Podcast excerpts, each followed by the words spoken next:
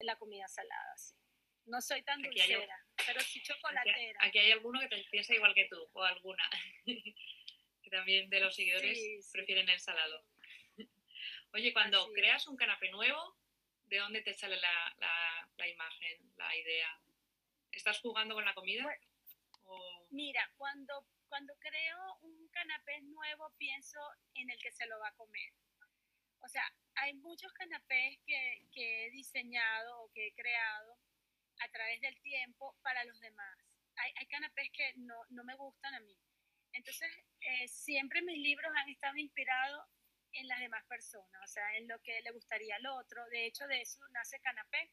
Yo tenía un grupo de señoras que les daba cursos de cocina en Venezuela y ellas, este, yo veía que les gustaban mucho los canapés. Eran señoras que se reunían a tomar el té, el café y ellas siempre me decían, Mariana, prepara, eh, danos unas clases de canapé, unas tapitas, algo para compartir, sencillo, rápido. Entonces, de, ahí nace canapé, eh, de ese grupo de señoras que me pedían que les preparara ese tipo de clases y ese tipo de recetas.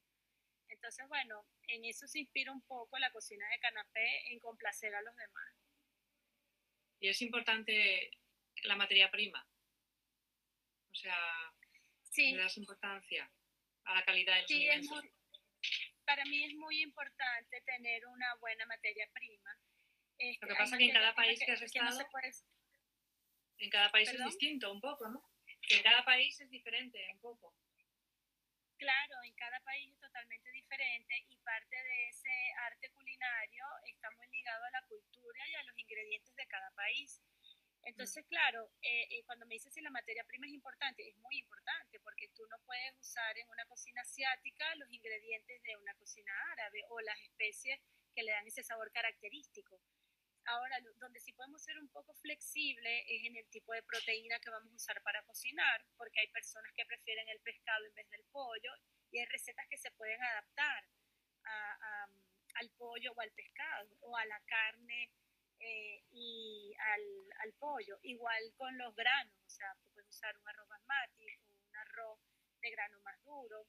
Eh, pero, por ejemplo, para hacer un risotto tienes que usar el arroz arbóreo, ¿no? Entonces, en, cierto, en ciertos momentos eh, sí hay que ser exigente con los ingredientes. Ahora, si vas a preparar una ensalada con vegetales crudos, ahí sí puedes, bueno, mira, si tienes tomate o tienes zanahoria o si tienes un tomate cherry en vez de un tomate manzano, ahí sí puedes jugar un poco y no pasa nada. Pero a ti, ¿qué es más importante, la imagen o el sabor cuando haces un canapé?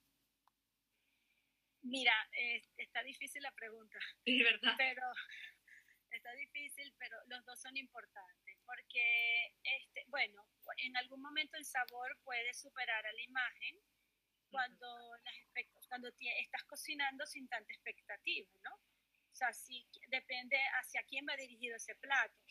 Porque tú puedes preparar una sopa muy rica en casa, en una presentación sencilla, y, y, tus hijos o tu marido se lo va a tomar y le va a parecer fantástico. Pero si estás ante una boda o si estás ante a lo mejor eh, un restaurante donde se complementa el alimento con todo lo que es la platería, la decoración, entonces ahí la presentación sí, sí juega un papel muy importante. Claro, es más importante, depende de la situación. Sí, depende de la situación, así Y dime, ¿nos podrías, bueno, yo creo que podríamos ofertar a quien nos ha seguido además con tanto interés, que hay algunos que han estado intentándolo, un sorteo de, de alguno de tus libros, ¿no? Porque, vamos, para agradecer a todo el mundo con los problemas que hemos tenido técnicos de conectarnos. Sí, sí, yo creo que se los deberíamos regalar.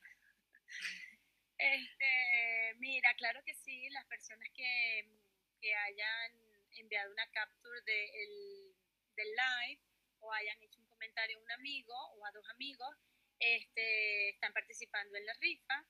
Em, solo déjenos llegar el, el mensaje y bueno, estarán participando.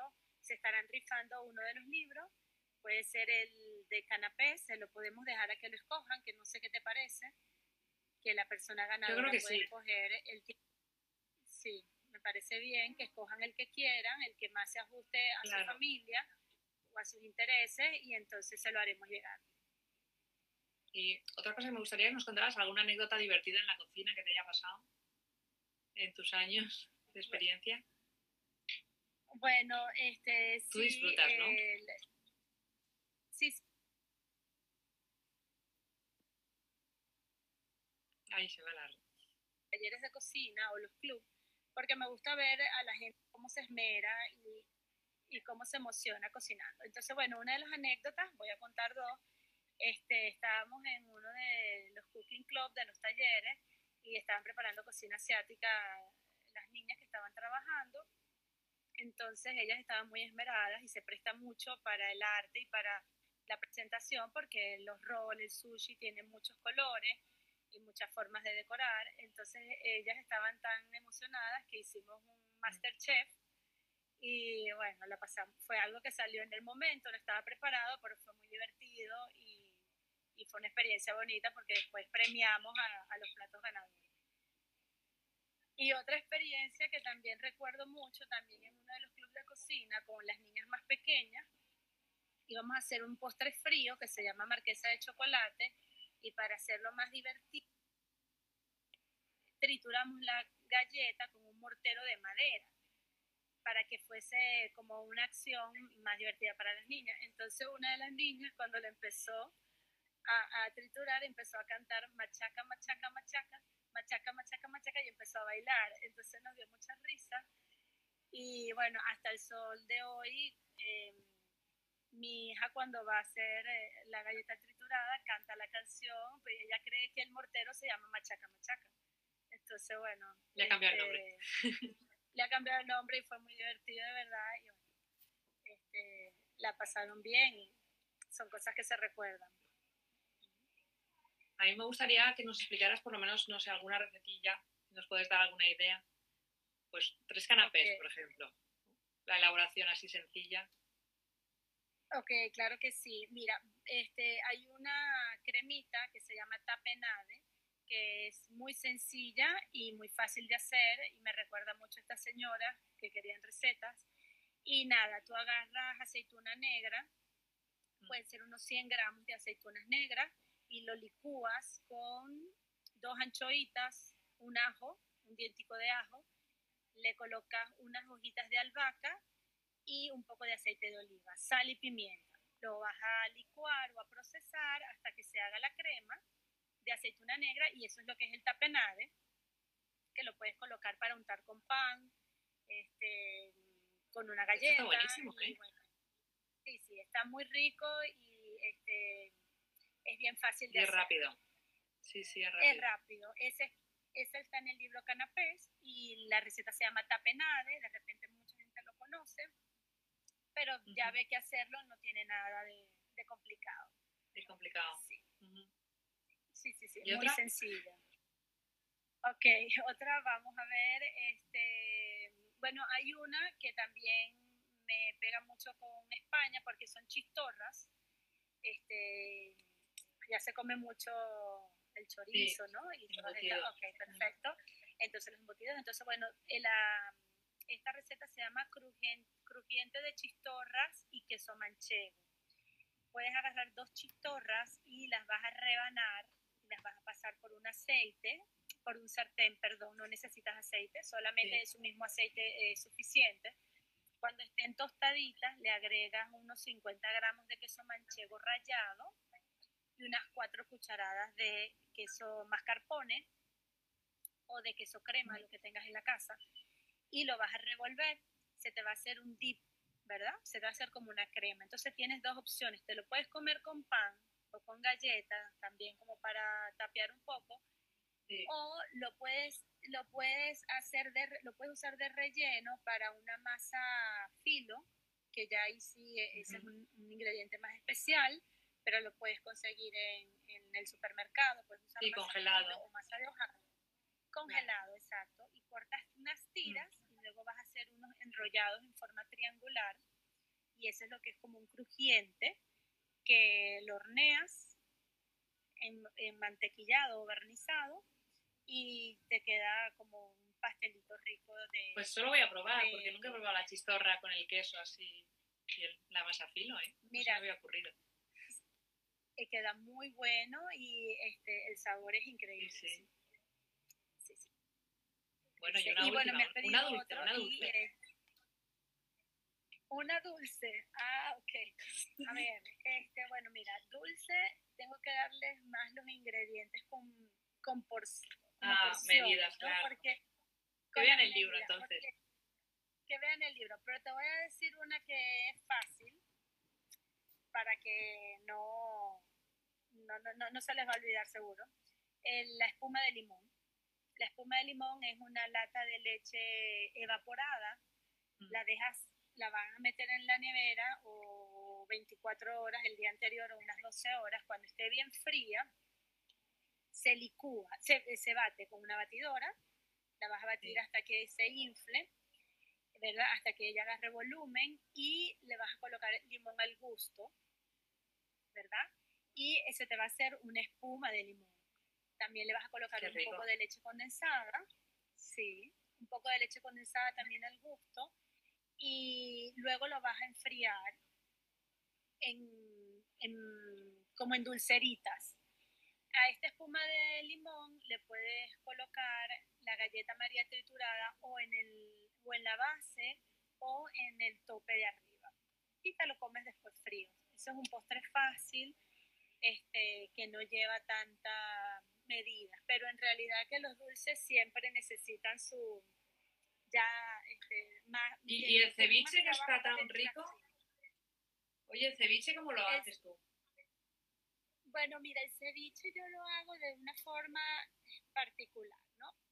Sabemos que ahora el ceviche le dicen el nuevo sushi, está muy de moda, Sí. aquí en Qatar por lo menos está muy de moda la comida peruana, la cocina peruana. Este, yo lo hago eh, sencillo, yo uso el principio del pescado.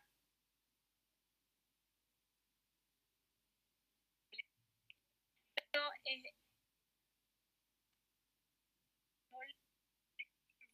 al pescado ya cortado de un minuto, lo paso por agua caliente.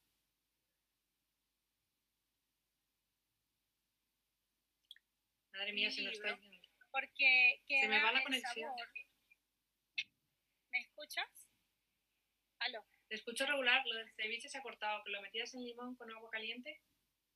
Le doy un hervor con agua caliente, pero es una, una forma muy particular de hacerlo, que el sabor del pescado queda menos fuerte, depende del pescado que utilices. Entonces después le hago una marinada con pimentón verde, pimentón rojo, le pongo un poco de ají, ahora le pongo también cebolla morada picadita y cilantro. Y luego tú lo vas a hacer, esa marinada, le colocas limón, como para medio kilo de pescado puedes usar tres cuartas tazas de limón, dependiendo de que si usas limones amarillos o verdes. Y le coloco aceite de oliva. Ahora, la receta original es con la leche de tigra. Entonces ya depende, según la persona que vaya a elaborar el ceviche, si quiere un ceviche más básico, con limón y un toque de aceite de oliva, o si quiere un ceviche un poco más elaborado, que es preparando la leche de tigre. Esta leche Claro. de tigre es muy sabrosa, es como un líquido blanco, si tú de tigre. Es como un líquido blanco que se hace, se hace licuando un poco de limón con caldo de pescado, un poco de pescado también, puede ser la pulpa, unos 100 gramos, y le colocas pimentón, apio, cebolla, dependiendo de, de los aliños que tú quieras utilizar o de los vegetales. Y ahí se te va a hacer una leche blanquita y ahí tú puedes también cocinar tu, tu ceviche. Entonces, bueno, les di dos formas de hacerlo, ya cada quien que escoja la que más, la que más le guste. Cuando lo Y lo explicas parece súper sencillo. Ah, perdón. Parece- Que cuando lo explicas tú parece que es facilísimo, pero luego coger el punto no es tan Claro, sencillo, ¿eh? Mira, pero el ceviche ahorita para el verano está muy bueno y lo pueden hacer Sí. de salmón, de róbalo, de curvina, de camarones, puedes hacer, o sea, puedes hacer lo que tú pulpo, lo que tú le quieras colocar, este, te queda bien, bien sabroso. Y siempre se acompaña con batata o con la papa dulce, este, o con unos chips, también lo puedes hacer, o, que, o con el jojoto tostado, ¿no? Que es el maíz tostado. Sí. La verdad es que no, no, no paras, eres una fuente de ideas. es un placer hablar contigo de cocina. ¿eh? Tendríamos que intentarlo, conectar otra vez, a lo mejor para Navidad, hacer alguna idea también. A ver si tenemos mejor conexión. Ay, sí. bueno, esto fue un reto. No nos sí, la próxima saldrá mejor. No, hombre. Es que es, a veces falla Internet y falla Instagram, o sea que son cosas que nos pasan. Pero bueno, ya hemos aprendido que, que, los niños pueden ayudar en la cocina perfectamente, que cuando se enfrentan a un sabor nuevo que puede ser un reto, que tú lo has vivido en, los distintos países que has estado, eso está muy bien. pueden aprender diferentes sabores. Y luego, sobre todo, ¿tienes los libros ahí para enseñarlos o no llevas, ¿Tienes algún ejemplar ahí o no, no, lo llevas encima? No tienes ninguno. No, bueno. no tengo ninguno. Ahorita no tengo porque no estoy en, estoy fuera de Qatar, no estoy en Qatar, entonces no estoy en mi casa. Claro. Este, pero los puedo montar en la historia, eh, los mm. podemos montar en tu historia y en mi historia y entonces ahí hacemos el recordatorio de la rifa. Claro, yo creo que por lo menos las recetas, las, las que nos has explicado en directo, ponerlas, me las pasas por escrito cuando puedas y las pondremos también para quien quiera hacer alguno de los tres canapés que hemos dicho. Y claro Son ideas muy buenas, la espuma de limón, el ceviche, la aceituna negra, o sea que todo es aportar. Claro, claro, esas están todos en, los libros canapés. Claro. Y yo también querría dar de premio un regalito a, junto con el libro vuestro, el que pones tú. Eh, yo voy a dar una clase sobre la gestión de las rabietas la semana que viene, en una masterclass, ah, entonces, sí, también sí sortearemos un acceso gratuito y espero que ayude a mucha gente porque es un periodo, el, cuando están las rabietas que no sabes controlarlas, que les puede ayudar mucho. Oye, lo que no me has dicho los, las edades de tus hijos. ¿De qué edades son tus hijos? Ok, bueno, mis hijos tienen, bueno, Anabela tiene 13 años y mm, mm. ya pronto estará de 14 años, ahora en agosto cumple 14. Es la mayor, luego, luego viene Matías, que tiene 12 años, eh, Sebastián, que tiene 11, Fabián tiene 9 y la más pequeña tiene 4 años. ¿Y a quién le gusta más la cocina? De ellos, bueno, mira, a todos, bueno, a Anabela le gusta mucho la cocina. Ella me sorprende de verdad cada vez porque ella empezó con los talleres de cocina desde pequeña, sí mostraba interés, pero es que ya cuando tú las ves cocinando sola, te sientes como, wow, ya ella tiene eh, recetas que le gustan, eh, trae nuevas cosas a la casa, eh, hace, crea nuevos platos, entonces claro, eso es, deja ver que le gusta.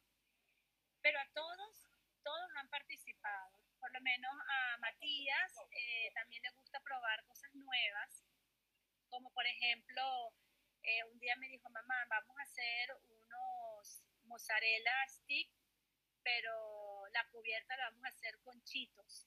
Claro, porque a ellos les, les llama más la atención, ¿sabes lo que es el chito, no? Este eh, picante, o sea, es como un un snack picante que para ellos es muy delicioso. Entonces él, le pareció bien empanar, en vez de con pan tradicional, eh, triturar el chito y empanar el mozzarella stick con el chito. Entonces también les gusta crear y luego a Sebastián le gusta más decorar, le gustan los postres. En Navidad hemos hecho las casitas de ginger, las gingerbread house, y a él le gusta mucho, se esmera decorando, igual le gusta también la decoración de. Fabián, que es el que tiene nueve años, le gusta el proceso de medir. Entonces, bueno, cada uno tiene como que lo que más le gusta de la cocina. A él le gusta hacer la receta y ir diciendo esto es una taza, tres cuartas tazas, le gusta pesar, o sea, va más... Las matemáticas. La parte científica, la parte matemática, sí. Y bueno, la pequeña Sí, sí, ellos, cada quien va participando y es muy bueno porque dependiendo de, la, la, cocina tiene muchas áreas donde tú puedes poner en práctica, este, como dices tú, la matemática o la, la creatividad o la expresión como cada quien quiera del arte o de la ciencia, ¿no? Porque ahora la, la cocina está muy inclinada hacia la ciencia también. Claro. Eh, y luego a Lesa le gusta todo porque está chiquita, entonces a ella le gusta mezclar, revolver, inventar, crear, decorar y degustar. Cumple todas las Bueno, pues ha sido un placer. A ver si conseguimos que se guarde este Instagram y, lo podamos tener en las dos cuentas, que no nos dé más problemas técnicos. y, nada, te emplazamos para, para Navidades, que hay que hacer algún postrecillo bueno. Claro, claro que sí. Tienes tiempo y puedes. Sí, un placer. Bueno, igual, gracias por, por la invitación y bueno, me despido. Encantada. Igual, encantada, saludos.